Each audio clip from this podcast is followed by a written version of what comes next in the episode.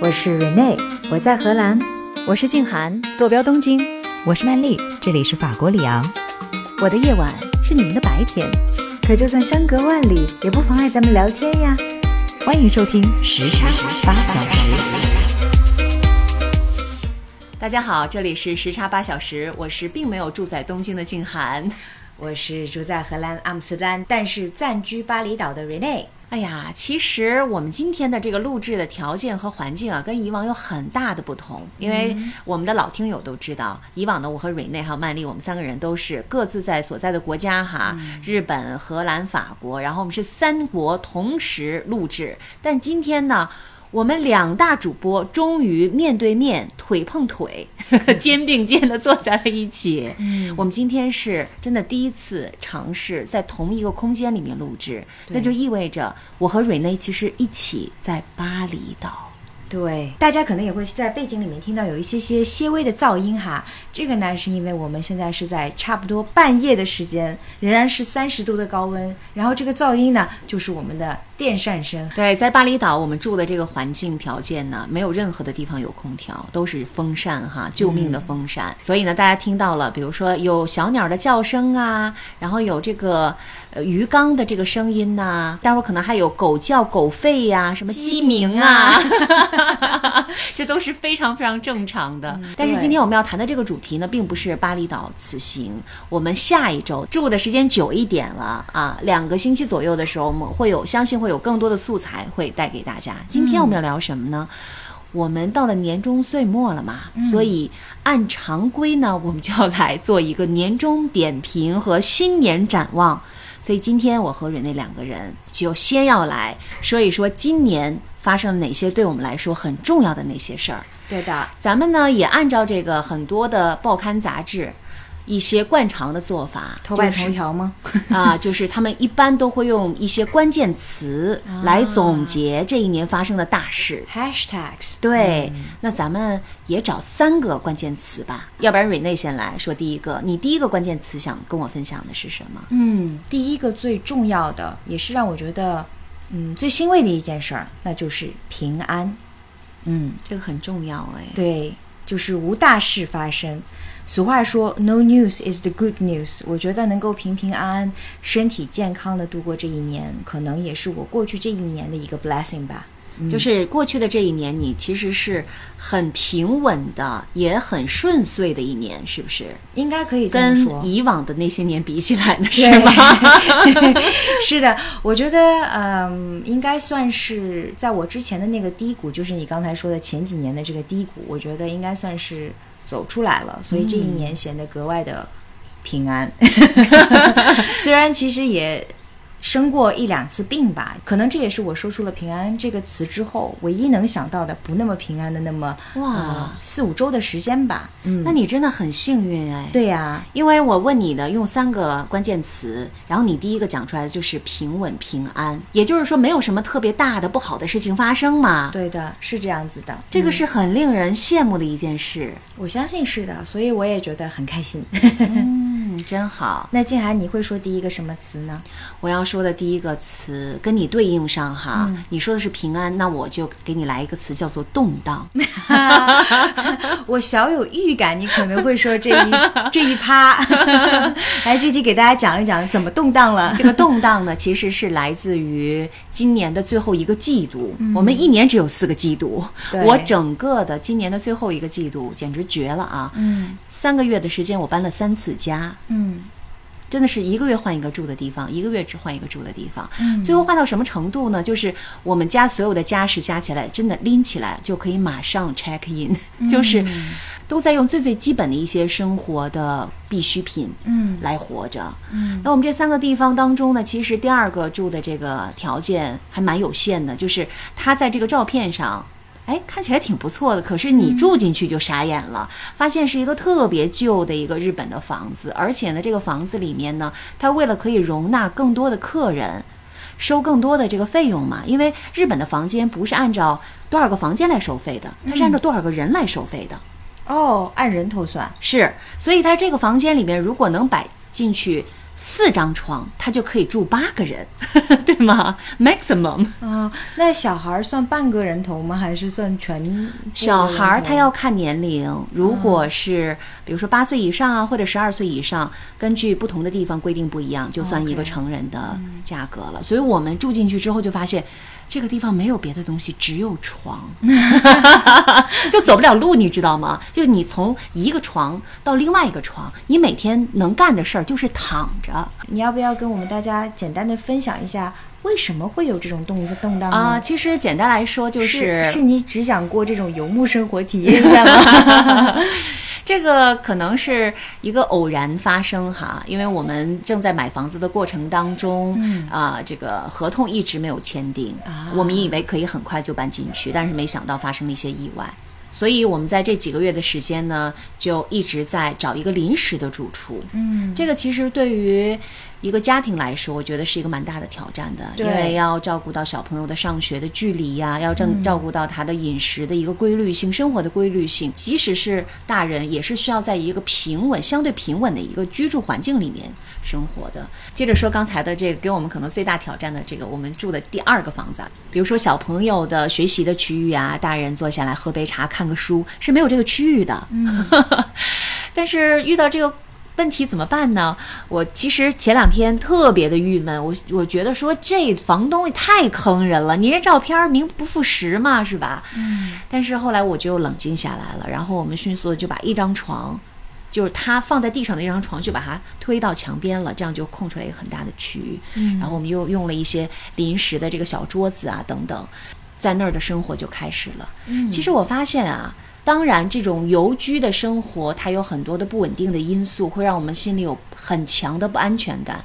但是，从另外一个角度，到不同的地方居住，也让我了解了不同的区域，它都是什么样子的。比如说，都有一些什么样的餐馆啊？嗯，然后我们每到一个地方，我都会去找它附近的图书馆在哪儿。我会带着我儿子去图书馆去借书，因为我们所有的东西，我们的家什啊，我们的这些家当都已经临时放到储藏室里面去了，所以我们一本书都没有。那怎么办？我们又不想买书，所以好，我们就找图书馆，然后去借书回来读。嗯，我当时郁闷的时候也看到一本书，它里面的一句话给我很大的启发。他说：“我们想要的生活，我们理想当中的房子，到底是什么样的？”嗯可能你说有有些人他说我理想当中房子就是古堡庄园，但是终生无望，有这个可能性。那是不是咱们就不去好好生活了，都是一种很临时的状态呢？他说也不是。然后他讲了一句话，他说其实理想当中的日子啊，就是你如何度过每一天，spend your time，怎么样度过你每一天的时光？哎，这句话一下点醒我了。嗯，我想说，OK，那既然我们的环境是吧如此的，不堪。对这个词儿你用的还蛮准确的。但是我听你说了，于是我就去做我能掌控的那个部分，比如说我每一天都洗床单。现在我希望让全家人在这样的一个非常局促的很小的地方，然后每一天睡的时候是舒服的，可以躺在暖和的，然后软软的，带有这种清新味道的。床上入睡，所以我每天都会洗床单，然后把它晒在太阳底下，这样大家可能至少在睡的时候那种感受是好一点的，这是我可以掌控的，对吗？嗯，虽然听起来非常的卑微，对不对？没有啊，没有啊。那另外就是我是过过这样子的人的，所以我很能体会这种感觉。嗯，那另外就是我会尽量的去把每一个我们可以安排起来的周末都去做一些有意思的事情，就是尽量不要待在屋子里。比如说，我带着全家人一块儿去造访了日本清酒的酒厂。嗯，然后虽然我儿子没有办法喝酒，那个清酒酒厂的负责人就给他一瓶白水嘛，但是那个 tour 了之后，我和 我和他爹两个人其实喝的蛮开心的。不能给他吃点酒酿啥的吗？这不就出道吗？出道是吧？对啊，出道就巅峰了啊！还有呢，就是我们也会在周末的时候一块儿去爬山呐、然后一块儿去做很多一些户外的。因为在家里的时候，你会觉得那个地方首先它不属于你，而且它非常的小，所以就会给你很强的压迫感，让你的心情马上好像就也变窄了。但是当我们走出去了之后，我发现好像心情一下就变了。所以在那儿，我也改变了我自己的生物钟。我原来是习惯于晚上工作的，等玩儿都睡了呀，然后自己可能喝杯小酒是吧，剪剪咱们的片子呀，然后准备准备啊第二天的工作。但是在那儿我发现不行。因为如果还按照这样的生活规律的话，我的早上起来了之后，就发现这一天好像已经大半都过去了。嗯，于是我就睡得都非常的早，醒的也很早，然后起来了之后八点钟我已经开始在线上学日语了。然后八点半的时候日语课结束了之后，我就走出门去，去看看外面的这个季节，红叶呀，这个蝉鸣啊等等。我发现。当我的态度改变了之后，我对于这个地方的感受也完全不一样了。嗯，我儿子说：“妈妈，这个地方我们当时要走了嘛，要搬走。”他说：“这个地方虽然我们开始来的时候不太喜欢，但是好像也没有在这儿发生任何不好的事情。”嗯，他说也还不错。其实也算是一种回归本真吧。当生活的现状就是最基本的，比如说你刚才提到说你们的衣服啊、你们的书啊，全部都在打包的行李里面，没有办法得到的时候，你反而能够更加真实的看到生活的本真。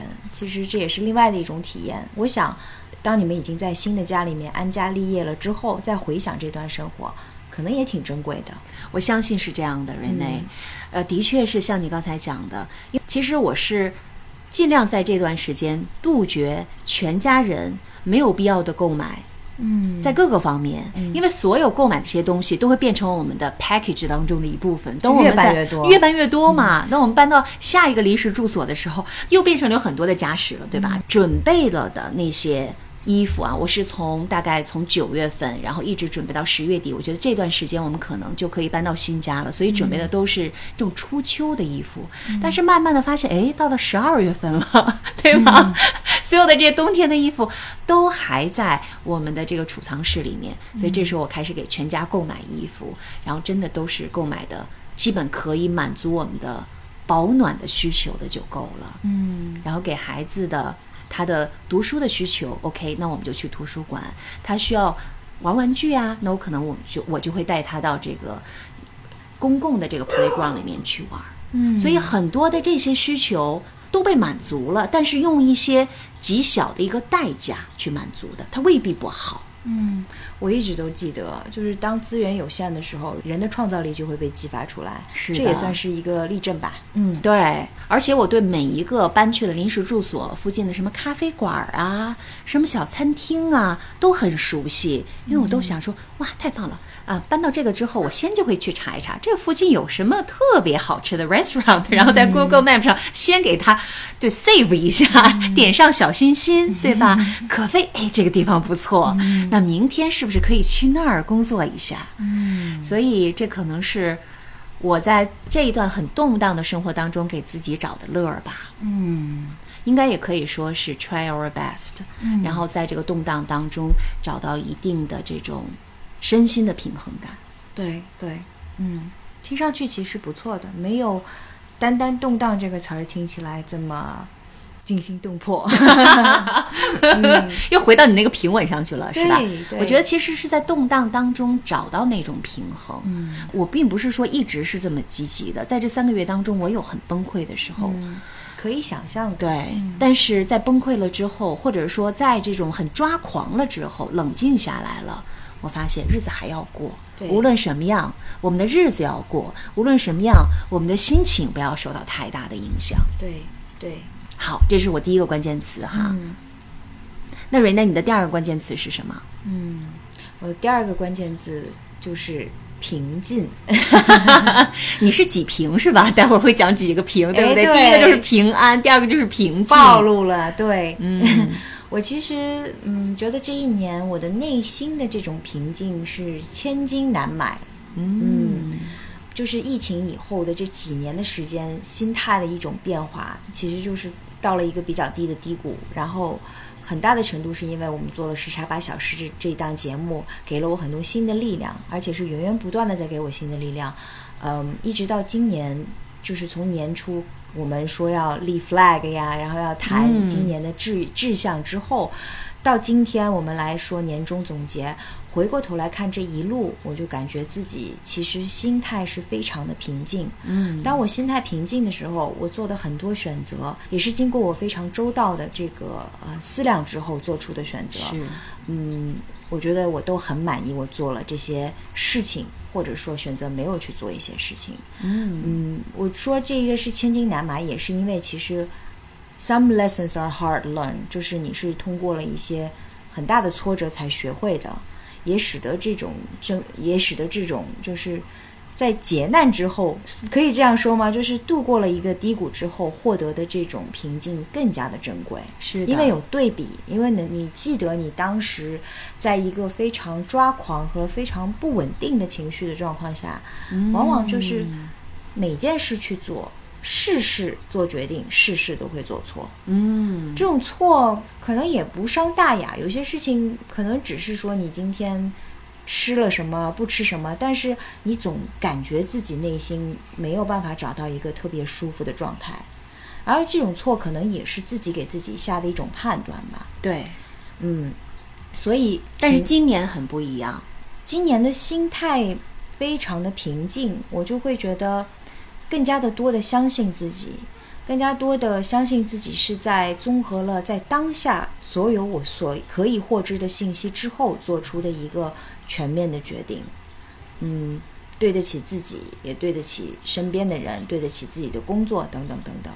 当然不是说我没有犯过错误哈，当然，之所以说这一年的心情是平静的，第二个点呢，就是当我在犯错误的时候，嗯，我会选择原谅自己，我会选择告诉自己，我们人都是非常具体的，不能说一竿子打翻了，说，哎，你做错了这件事，所以你就是一个坏人。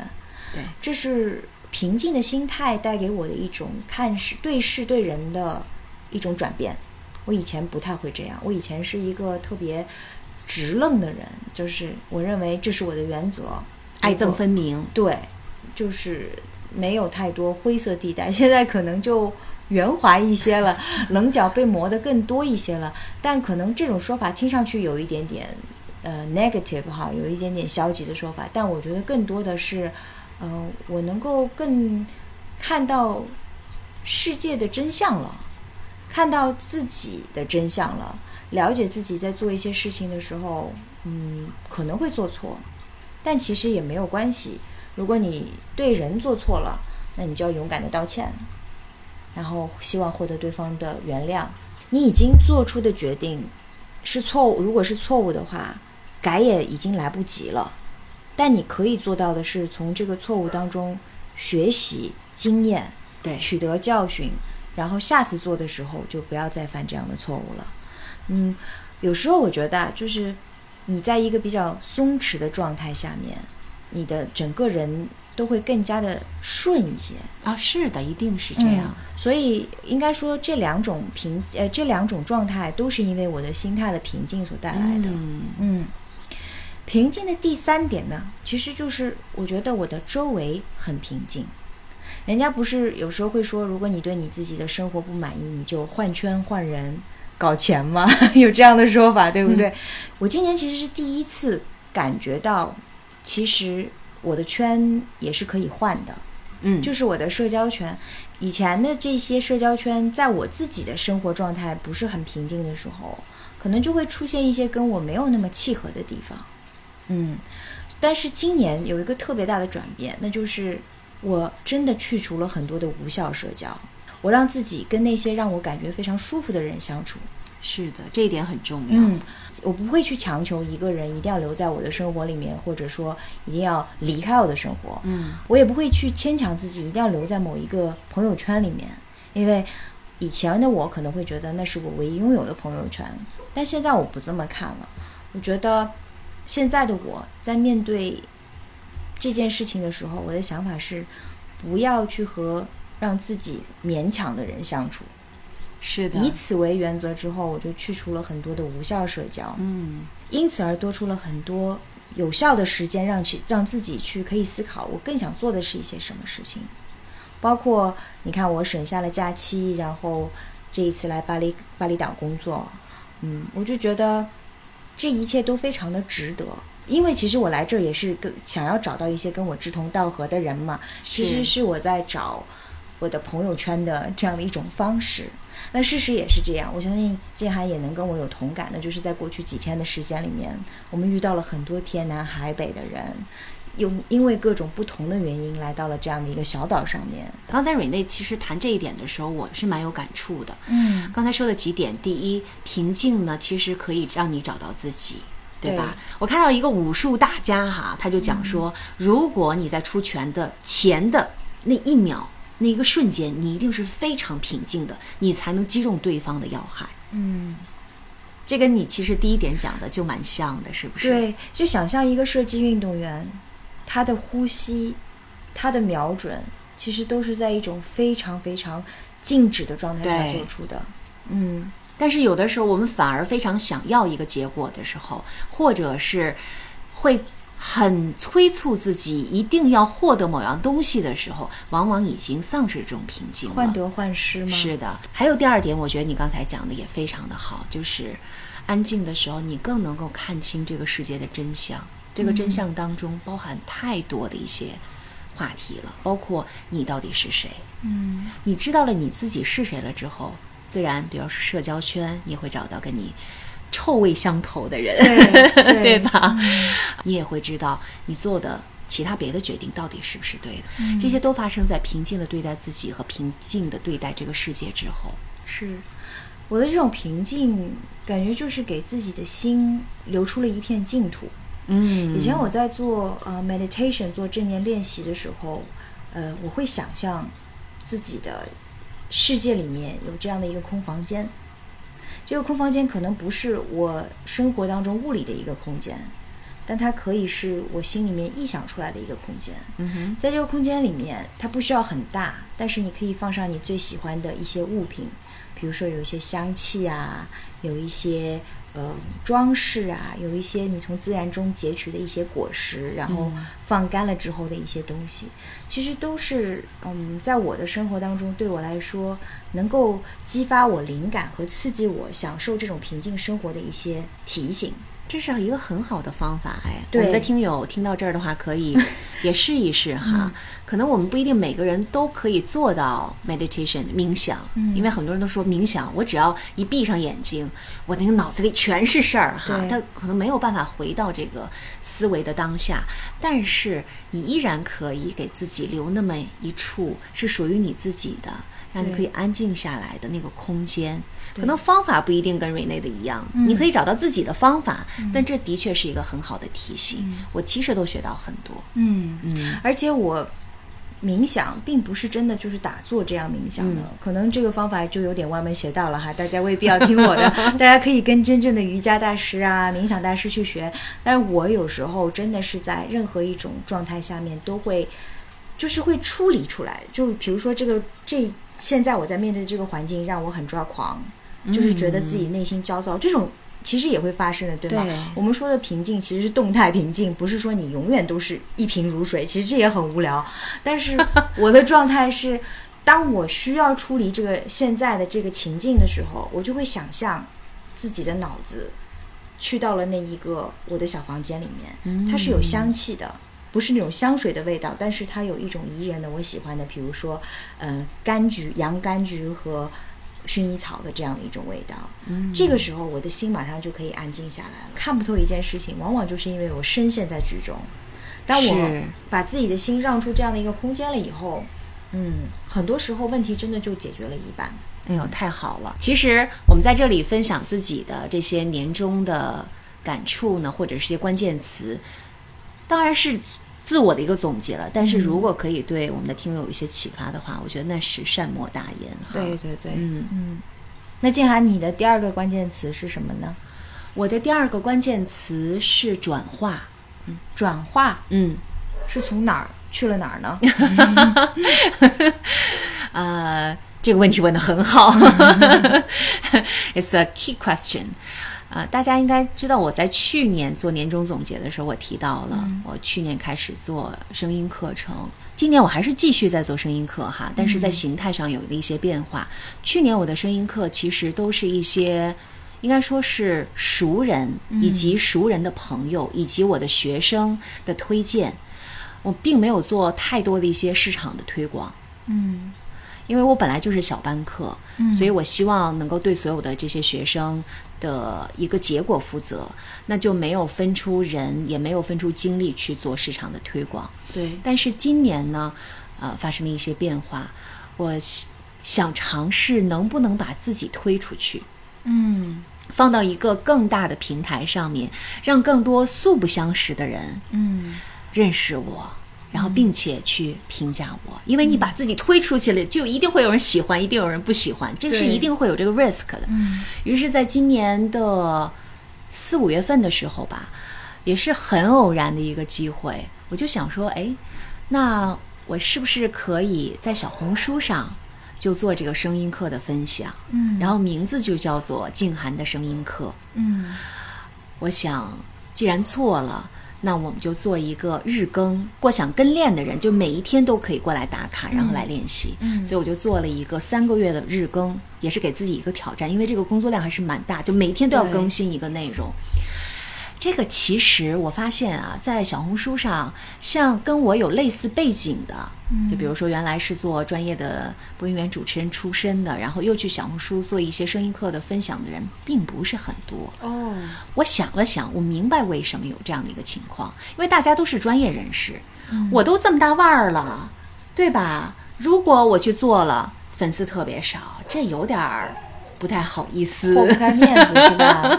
对，还有就是，当然很多我的专业的一些朋友，他们已经有自己非常稳定的一个发展的方向了，所以可能也不太需要把自己推向市场。那我呢，就做了个尝试，啊、从零粉丝开始，但是非常开心的是，我发现好东西还是有人认识的啊。好久好久，好久，好久。那他们真的是在一个月的时间之内，我就从零粉丝冲到了一万粉丝。可能做过小红书的人都知道，这个成绩还是算不错的，因为我完全没有做任何的这个线上的推广，也没有做任何的一些加码的，比如说投钱去做这种推广，完全的是一个自然的流量。就是没有买粉丝的意思是吗？啊、其实也不能算是买粉丝哈，因为现在有很多的一些平台都是，如果你可以买流量的话，它会有相应的一个价钱，然后它会给你有一个加码，哦，这样可以让更多的人看到你的内容。明白。嗯，看到你的内容不代表这些人喜欢你的内容，嗯只是更多的 exposure 曝光而已。嗯嗯，但是我这个完全就是一个自然的曝光，自然的流量。嗯，明白。对，那这个成绩其实也是给我很大的肯定的，因为你看我们知道的、欣赏的一些这些艺术家，他们一定艺术高度上那比我高多了，但是我们普通人也会欣赏，也会觉得那个好。嗯，而且我发现品味还是有的。是的，嗯而且我发现呢，有了这个粉丝哈，其实就是素不相识的对你的内容和对我的专业肯定和欣赏的这些人，给我留一些很有趣的留言。我举两个类型的留言跟大家分享一下啊。第一个是有很多年轻的女生很喜欢我，比如说上大学的，我分享的内容就是读诗，不同的诗有现代诗啊，然后有古诗啊，有外国诗啊，当然也会有一些我喜欢的经典小说的片段。嗯我就会跟大家分享。然后有一些年轻的女生就说：“孙老师，我真的非常喜欢你分享的这些内容，但是我就是特别不喜欢我的声音。你的声音好棒啊，我的声音太粗了，就像男生一样，嗯那个就像鸭子一样，很难听。”我就心想，他怎么会把自己的声音描绘的这么难听？我不相信啊！我说，那你就给我发一个私信，你给我发语音嘛，然后让我这个专业人士来判断一下，你的声音是不是像你说的那么不堪？嗯他就跟我讲了，给我留了一段话，不止一个小女生，好好几个小女生，其实是很漂亮的女中音，嗯完全不难听，相反，可能有一点点不符合她这个年纪预期的成熟的魅力在里面。可能这些年轻的女生呢，大概是现代文化或者是说现在的一个潮流，会觉得可爱的是好的，会觉得女性化的是好的，但是他们可能不符合这样的一个期待。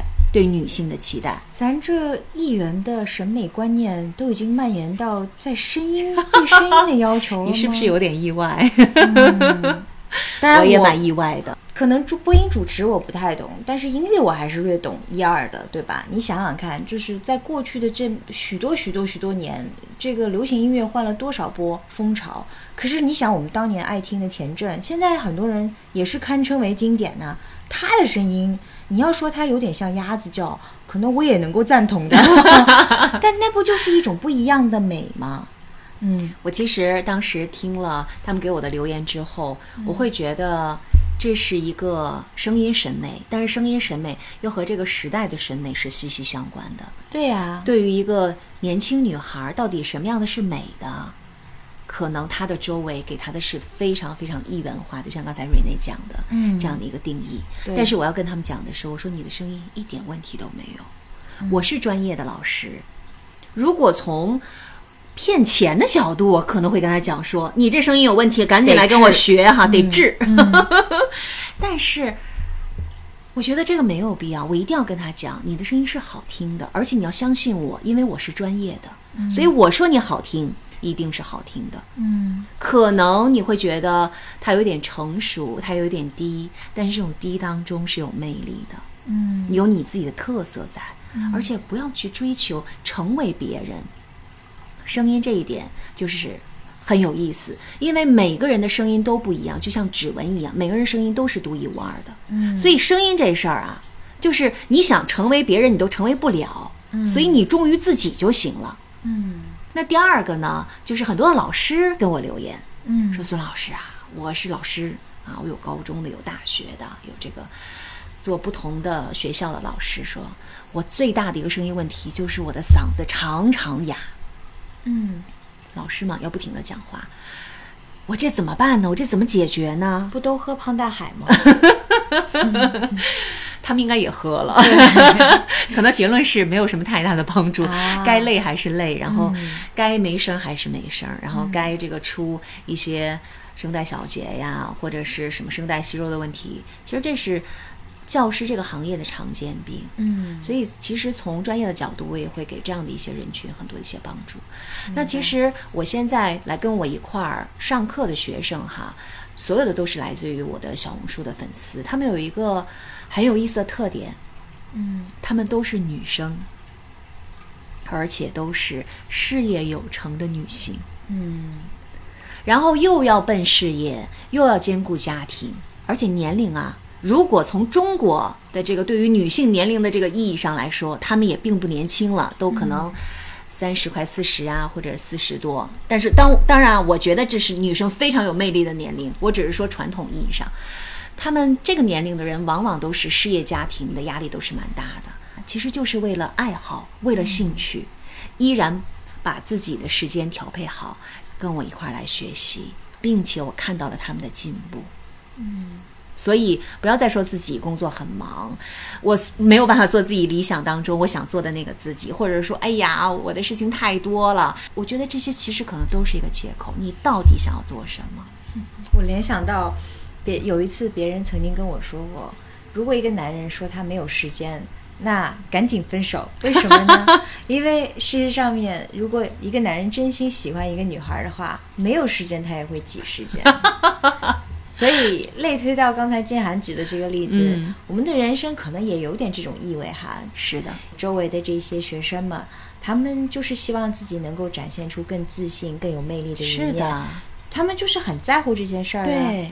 但与此同时，是不是金涵老师也要打个广告？你 也可以接收一些男学生们来到你这里来报名学习。是的，我们所有的听友哈，如果大家对于声音这方面感兴趣，比如说你是声音爱好者，你希望你自己的声音充满魅力。可以来找我。其实我的学生通常是一个什么什么样的情况呢？他们都是专业人士，嗯，比如说律师啊、医生啊、大学老师啊，或者是这个管理层的人员。常常他们有一个共通的特点，就是他们都需要通过声音、通过语言表达，嗯去 present，去表达自己的专业性。嗯往往这些人专业度都是没得说的，都是专业人士，但是声音表达拖了这个专业度的后腿了，嗯。或者是因为每一天啊一个会接着一个会，一个客户接着一个客户，不断不断的要讲话，所以不会科学用声的结果就是嗓子哑呀，力不从心呐、说不出来话呀。你说谈判的时候谈到最后了，声儿没了，你这怎么办？所以我要帮大家解决的就是如何让你的语言表达为你的专业度增色，而不要让它成为拖后腿的那个部分。应该说，我希望用我的专业来帮助到更多的人，然后让更多的人认识到，也体会到声音的价值所在。嗯好，这就是我的第二个关键词哈，就是转化。我终于把自己推出去了，嗯，然后在市场上我也战战兢兢的，但是呢，这个是很重要的一步，然后得到的反馈就是大家还蛮认可的，所以我也很欣慰。嗯，谢谢所有的我的粉丝。鼓掌。所以瑞内，你的第三个关键词是什么？今天我彻彻底底的要三平主义了哈，所以贯彻始终。第三点呢，就是平稳过渡，哦、o k 从哪儿过渡到哪儿了？工作上的过渡吧。嗯，OK，嗯，因为我其实是在今年换了一份工作，嗯也是忠于内心的一个选择，去到了更加前线。因为大家可能知道我是做反洗黑钱工作的，是的，以前呢我在合规部门工作，嗯就是那种翘着二郎腿下达命令，告诉嗯就是前线的人们说你这个不能这么干，因为合规必须要求你怎么怎么做。嗯后来我发现，其实那工作挺无聊的，没有冒犯任何做合规工作人们的听众的这个想法哈，纯粹是因为我觉得这个工作不太适合我个人的性格呀，还有我对于事业的一我对事业的一个愿景吧。嗯，我就是希望做一些更加前线的工作，get my hands dirty。所以呢，我也是很勇敢的踏出了这一步。，OK，走到了更前线。这个前线工作呢，就意味着我需要更多的去跟一线的这个反洗黑钱的工作人员们一起，嗯然后去帮他们出谋划策，然后做一些设计，然后想一些现在当下反洗黑钱都有一些什么样的这个行为模式啊等等，嗯很有趣。但回到我说，为什么这是一个平稳过渡呢？是因为、刚才不是说换圈换人吗？这的确工作圈也是一个换圈，对不对？在这里，在新在这份新的工作当中遇到的一群有趣的、跟我相似的人，也让这一次的过渡变得很平稳。嗯，就是他们很快的接纳了我，然后发现了我身上的一些特质。嗯当然这些特质不完全都是好的哈，他们也能够非常快的，就是发现我的这些不太好的特质。同时呢，我们会有一些交谈，就是怎么样能够嗯扬长避短，让自己在这个工作当中将自己的力量发挥到最好的地方。嗯这个平稳过渡对于我来说更重要的一点呢，其实是让我终于在那么多年之后明白了，我不需要把任何一件事情，把每一件事情都做得很好。我是有很多短板的一个人，我更愿意自己去做一件事儿，我会一个人跑得比较快。可是在这份工作当中，我的同事们跟我在一起，让我明白了一件事情，就是，嗯，作为一个有愿景的人，我可以跟那些愿意去执行或者说执行力比我更高的人一起 team up，让我们的工作能够起到一个一加一大于二的这样的一个作用。所以他们这些人的出现，就让我这一次的过渡就真的很平稳嘛，嗯，很顺哈，就感觉你，这一年，是的，而且嗯，周围的这些同事啊，就跟我有很多相似的想法，我觉得这一点非常的重要。也很难得。对，多元的工作环境是被大力的鼓励的，对吧？我们都说工作环境要 diverse，但是大家会必须要有一个就是比较共同奔的奔头，这是挺重要的。是的，当然，嗯这话我今天说下来，并不是意味着说未来不会有遇到更多的困境哈。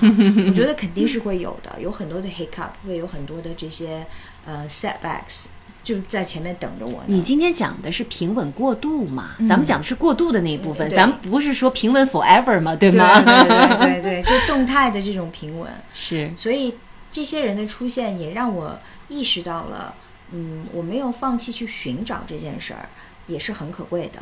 因为大家知道，就是在荷兰的这样的一个工作环境下面，你不求成为 number one，你不需要去做最大，其实你也可以在这个工作上面稳稳当当的就一直在对做下去。就比如说我留在原来的合规这样的一个岗位上面。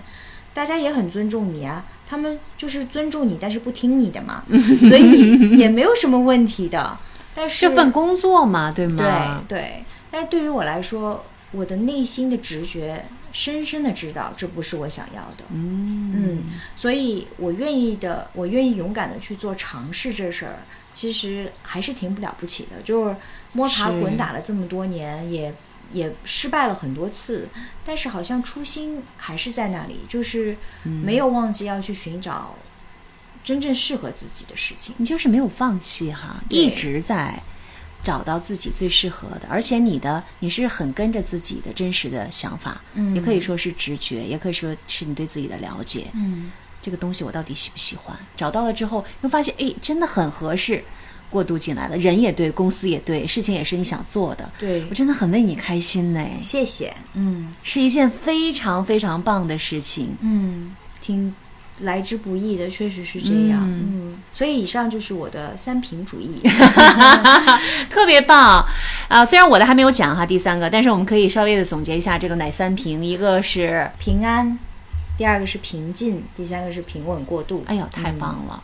这个听起来就这一年就是很棒、很顺遂的一年，收获满满。那我说完了哈，我的三平主义。那你的第三个关键词 hashtag 又是什么呢？我第三个关键词是投入。嗯，这个投入呢，是对孩子的投入。我要特别的把它拿出来讲，是因为今年我的投入对我儿子的投入哈，比去年要多很多。因为去年我的工作很忙，然后对于他的这个关注就会少一些，而且他去年这个年级低一点儿哈，小学低年级，我觉得也可以稍微混一混。但是今年他处在心智啊，然后在智力方面一个飞跃的一个阶段，那需要我给他多一点关注。但他同时呢又往一个小少年的那个方向转变，可能同时又觉得酷酷的。如果你对他不关注的多呢，你会觉得他可能不需要你了。嗯，但实际上正是这个时候，他反而需要你很多的一些 attention。那今年我做到了，然后就出现了一些很有意思的事情。我不知道原来我在节目当中有没有提到，就是凡是这些大型的集体活动啊、表演啊，我儿子他都是独树一帜、一动不动的人。比如说在运动会时候的集体操，整个年级只有他一动不动。所以他是年级里的旗杆是吗？就是对，就是你说心理素质能好到这种程度，就我自岿然不动，我自岿然不动。但是啊，跑位他跟着跑，跑到了他的位置，他又岿然不动了。日本老师也就奇了怪了，也不会说不会要求他说你怎么不动啊？嗯你不动就算了，他们都是这样的，更不会说羞辱你说我告诉你，你就是那个臭鱼，你坏了一锅汤。他们更不会讲这样的话，就是很尊重孩子的天性了。嗯，但是我看到他的这种情况呢，我就想去探究一下他为什么这么追根做。究底一下，为什么对。他的心里是怎么想的？是的，嗯。后来我发现他不是不屑于做，他是觉得有别人会看着他，不喜欢过多的这种关注，嗯。来自于很多人眼光的关注、嗯，随我啊，随你是吧？你就这样，所以你理解他的感受是吧？非常理解。第二点呢，就是他怕自己做不好，他不会跳，说白了就是。嗯，那去年他就一动不动嘛，我想今年咱们得有点进步哈。对，我这个妈妈并不是说要 push 他一定要跳成什么样儿，但是我想，其实这些跳舞也是个集体活动，它也是集体的一部分，它也需要 make effort，、也需要努力嘛，teamwork。而且在这个跳舞当中，他也会获得快乐嘛，嗯是吧？那他没有跳，其实他也失去了这个享受舞蹈的机会。嗯所以我就问他，我说：“哎，那你这个舞蹈，咱们怎么知道怎么跳呢？”他说：“妈妈就 YouTube 上就有。我说：“那简单了，咱们就跟 YouTube 上学不就完了吗？”嗯，所以后来我就陪着他一块儿跳。呵，这难到你了吧？嗨，这咱跳的不好，还跳的不坏吗？是吧？咱不会跳，还不会比划吗？对是我这个为了教儿子自己，我跟你说跳的可溜了，转身走位。那最后的结果就是他在运动会上真的超越了自己。我觉得可能他达不到其他别的小朋友的那个水平哈，但是他比自己原来真的是好太多了。那就太值得恭喜他了，是吧？我觉得他有突破。然后再说前两天他们有一个演唱会，就除了跳舞、唱歌他也不唱，所以这个演唱会也是集体行动的。日本全都是这种群体的活动，没有单个儿的唱的这种表演。他说这什么臭歌，我才不会唱呢。嘿，脾气还不小。不，是，因为他不会唱，所以他也羞于开口。嗯，我说什么歌啊？他说啊，有一个叫哆来咪的，还有个叫 Edelweiss 的。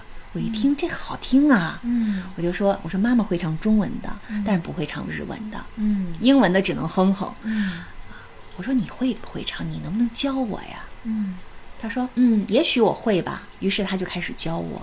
然后他在教我的过程当中，他就忘了自己不会唱这事儿了，他就声儿越唱越大，越来越大。我呢学的也慢点儿，我真不是故意唱错的，但是有一句那个歌词啊，老是唱错。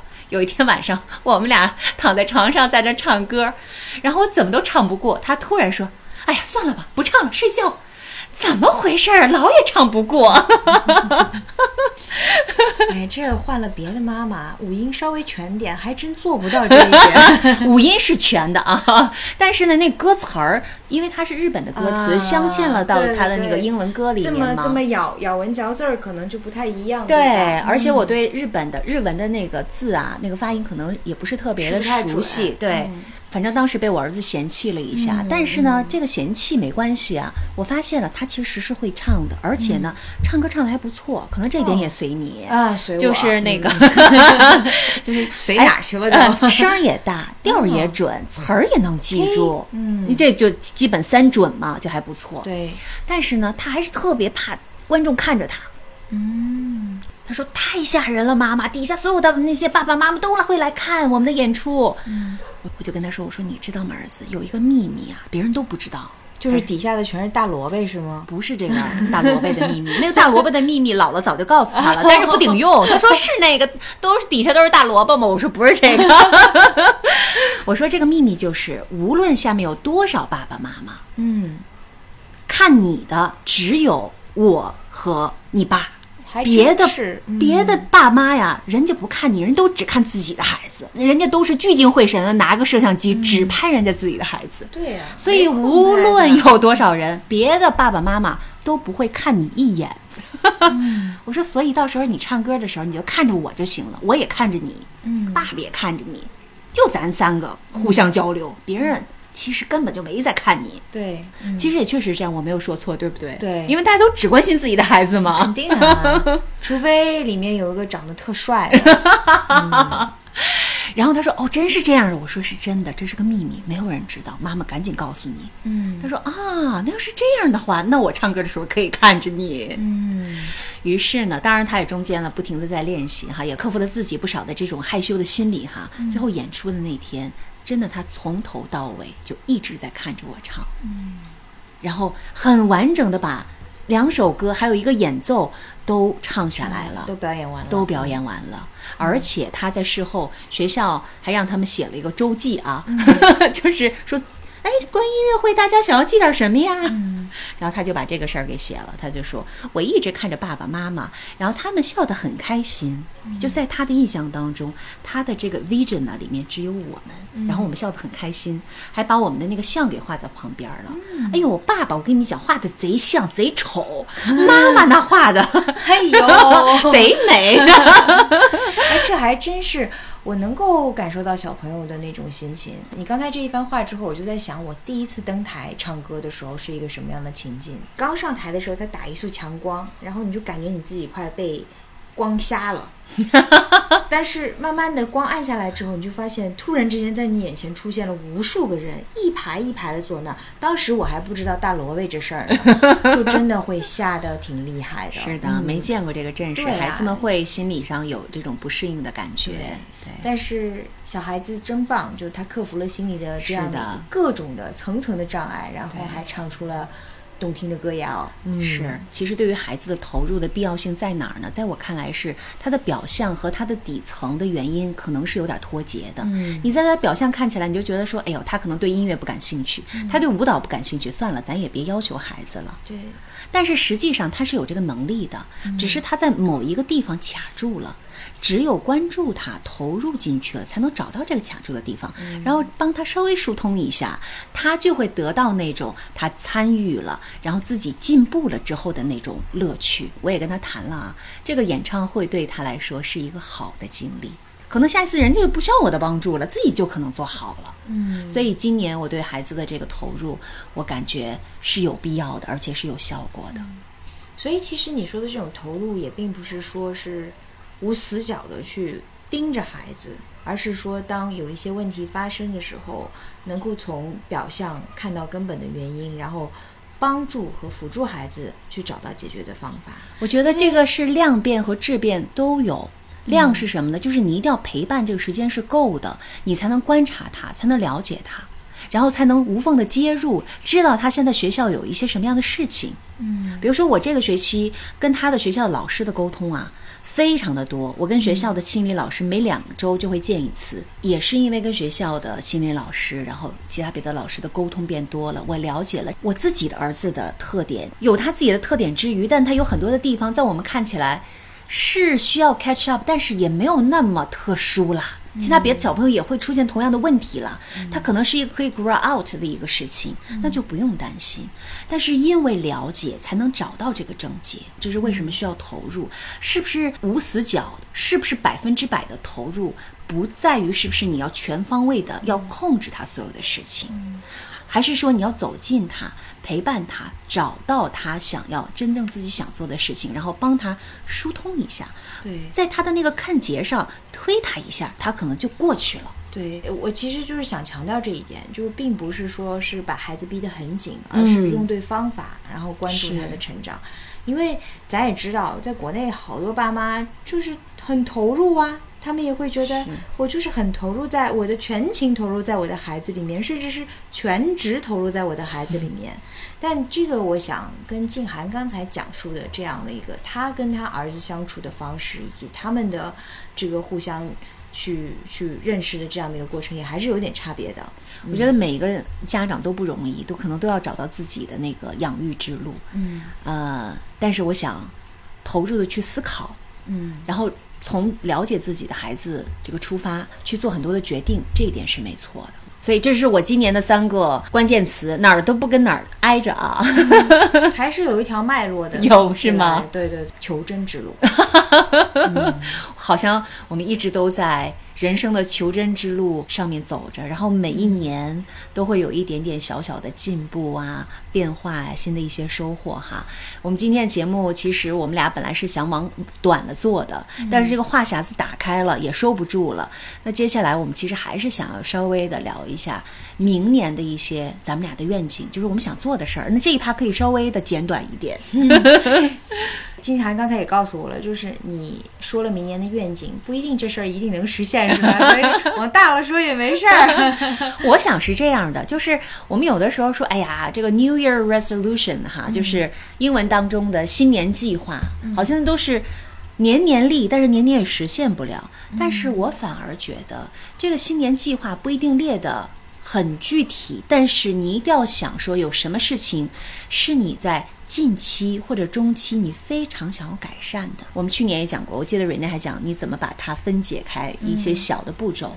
但是即使你明年没有做到，但是它就是你心里的个种子，慢慢的，当它土壤啊、空气呀、水分都合适的时候，它一定会长出来的。嗯，所以我觉得要有这个念想很重要。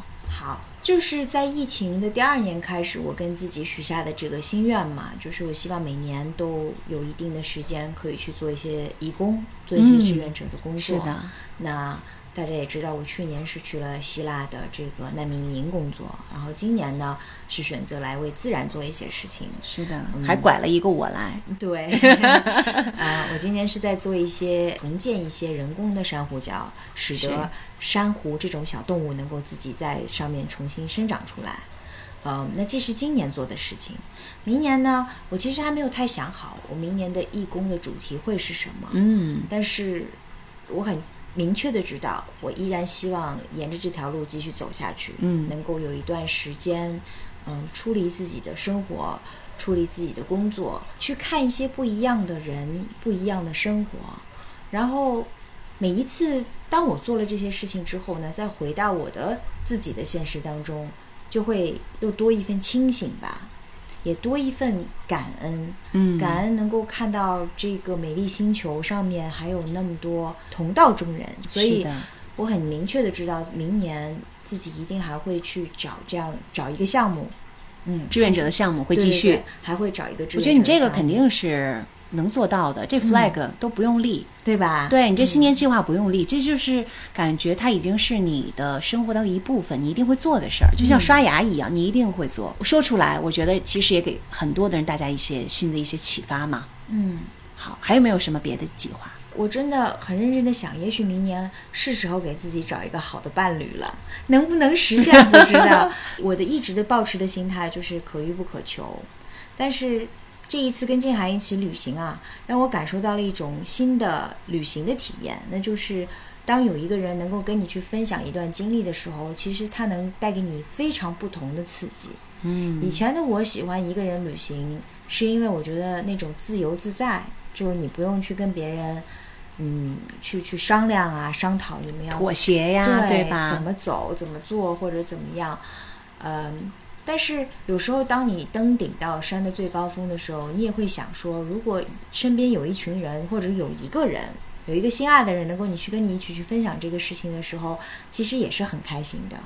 是的，所以也不能说我对这件事情没有渴望吧，但是我一直觉得我是一个随遇而安的人。嗯，要付出行动，不要只做语言上的巨人，行动上的矮子。对，静涵已经指出来我这个问题了，所以我想着说，可能趁着这个机会把这个心愿说出来，也是一件好事儿。当然啦，嗯，就是给我自己的脑海里面留下一个小小的种子。对，嗯，希望能够获得一份收获一段让我舒服、让我心安的感情。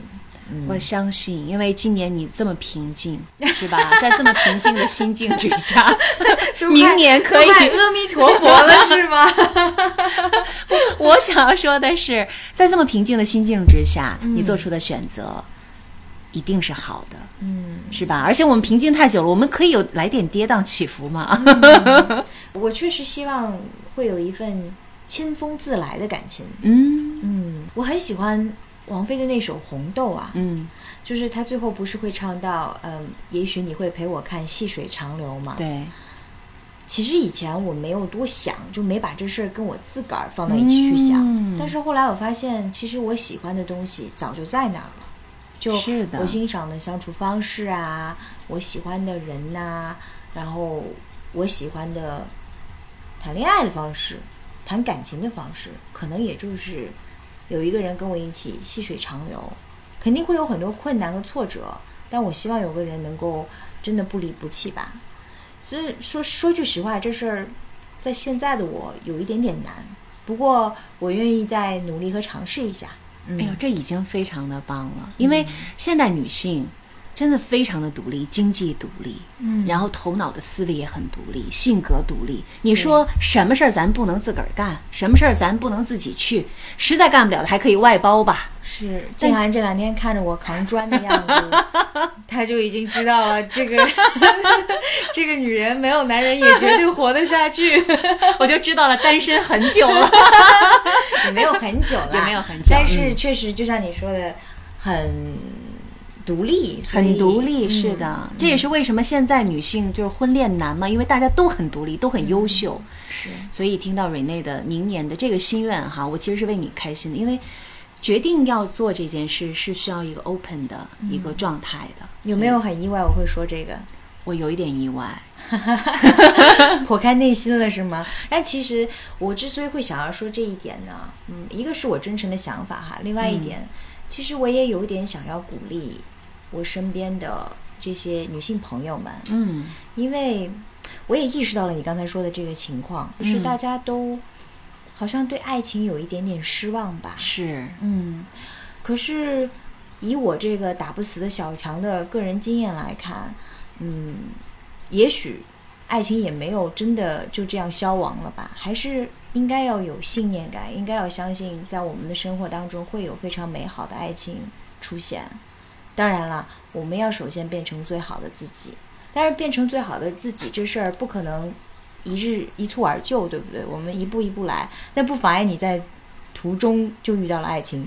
你像什么？静涵在那里对着我，你知道吗？听众朋友，大家知道吗？就这一次我们录音是面对面，所以其实我的感觉是擦出了一些不太一样的火花。我也觉得会会会，跟原来我们在嗯隔着屏幕，然后在 Zoom 里面互相讲会很不一样，因为可以看到对方的眼睛。是，而且我和蕊内都有一个很好的优点，就是我们。看着对方的眼睛在讲话，对吧？对我们不会回避，然后看别的地方，都会一直看着，所以那个表情是所有的反应都非常非常的直接。我刚才笑的原因，我可以跟你讲一下。不是要逼问你呢？为什么要笑？就是我发现现在女性哈，真的自己太独立了。当你已经敞开心扉了，你说想要鼓励很多周围的同样优秀的女性朋友去追求自己的幸福的时候，你依然给她加上了，最好的自己是吗？对嗯，其实不需要。那就 大家别先急着变成最好的自己哈，先找到爱情。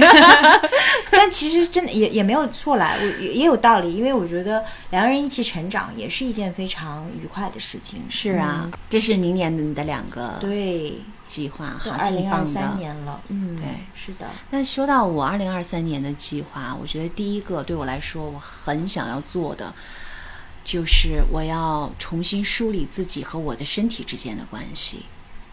我不是一个特别会用自己身体的人，嗯。我觉得我大部分的时候可能都在用自己的头脑思维，嗯，但是身体它其实是给我们很多的一些直觉的，对。很多的一些下意识的反应的，我们要相信它。对呀、我说的和身体之间的关系，可以通过很多不同的方式来找到，也许是跳舞，也许是潜水，对吗？其实潜水需要很多，也许是某种运动，那也许是，啥也不干躺着哎，不干躺着可能找不到。拉伸吧，对，也许是瑜伽，也许是拉伸。我觉得我需要让我的身体的觉知醒过来，有的时候可以把头脑稍微关闭一下，让自己的身体醒过来，然后让他做更多的工作，然后让我更加关注到他们的一些反应和变化。说说这些，其实并不是因为说，哎，好像到了。人生到了某种年龄，觉得啊哪儿都硬了，完全跟这个没有关系。因为我感觉到他是我这个人没有被打开的一部分，我希望可以让它打开，嗯然后让我体会到更丰富的一个人生。嗯，这个是有道理的。举个例子来讲哈，就在瑜伽里面，它有七个 chakra，就把就是命门脉穴，脉穴啊，它其实是从你的头脑到你的嘴，到你的膝呃喉结，到你的胸，再到你的丹田，然后再到你的呃下身。所以其实它是要求你每一个点都是连通的。对，因为它其实代表着你身体的不同的功能和每一个每一个关节、每一个肢节的这样的一个连接。嗯哼，所以，当你去发掘你的身体的时候，你的其他的一些部位其实也会被你点燃，所以你的大脑皮层会有不同的刺激出现。对，你想象一台电脑，每一每当它处理一个数据的时候，它需要去，它会到这个中央处理器去处理，对吧？其实我们的手指也好，我们的身体也好，它也在处理 data 呀，对不对？对它会 send 不同的，它会把这个不同的这个信号发送到你的大脑。所以，对于自己身体的这样的一种发现和发掘，我相信会带给你很多益处的，金涵。是、嗯我也相信，因为原来可能更多的是的心理或者是头脑的思维对于生理上的一个指令，对就是你要怎么做。因为我的声音课的很大的一部分其实就是 voice、voice，它是由生理和心理共同的组成的一个内容。其实你所有的生理上的一些反应，会极大的影响你的心理，会极大的改变你的思维方式。对呀但是这个部分，可能小朋友的他做得更好。我渐渐长大了之后会被遗忘掉，嗯所以我要把它找回来，我重新梳理和我自己身体之间的关系。哎，这也很有意思，金涵。为声音课带给了你的新的一个因为认知，对在做吗？在做声音课的过程当中，我会发现学生的这个问题。我想从声音课当中我得到的这个结论，然后再倒推到这个整个更大的一个范畴里面，对，这是我我的这个完整的一个意思。嗯，所以这是我第一个要做的事情。第二个我想要做的事情就是明年一月初的时候，我会开一个孩子的声音课，给小朋友的声音课。那这个声音课已经成型了哈，也是一个定制的啊。一些妈妈们她们找到我。是我原来的一些学生们找到我说：“孙老师，能不能给我们的孩子们也开一个课？因为我们很受益，我们也希望孩子们也可以在小一点的时候，因为我自己也是个妈妈，所以我可能会会对比较了解孩子什么样是正常的，什么样在这个阶段他们是可以给到他们一些。”启发的，然后会对他们未来的一些声音啊表达都会有一些积极的益处的，而不是拔苗助长，而不是说没有问题，一定要在这个时候找到问题去解决一些其实孩子没有的问题。嗯所以今年我会想要做这个孩子的声音课，看看这个我的分支会不会变成一棵大树。所以在事业方面也会有一些新的探索。然后第三个就是我会想留明年一些惊喜给自己。今年的这个巴厘岛的 trip 其实是我留给自己的那个 question mark。嗯，还没成惊吓是吧？一定不是，我知道它一定是一个好的，就是一个空白。这个空白我对它没有期待，但是我内心知道是什么呢？这个事情是我想做的，这个地方是我想来的，我想跟瑞内一起来。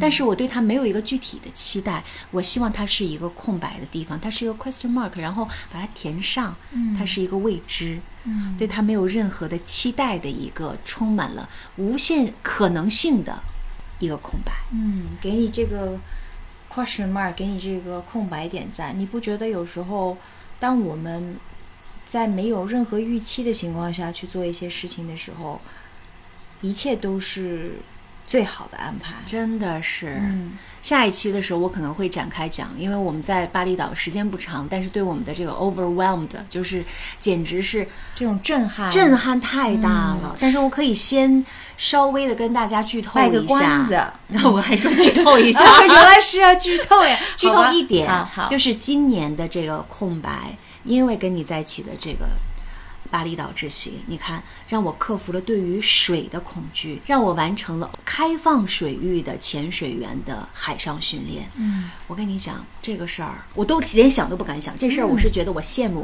看到人家说哦，这海底好漂亮，我羡慕。但是我觉得这事跟我也没关系，因为是我 impossible 绝对不可能做到的事情。但是你看，当你给他留了一个空白，哎，他填上了。对，虽然我充满了无无限的这种畏惧感哈，但是在这个过程当中度过了，然后挑战自己，然后完成了。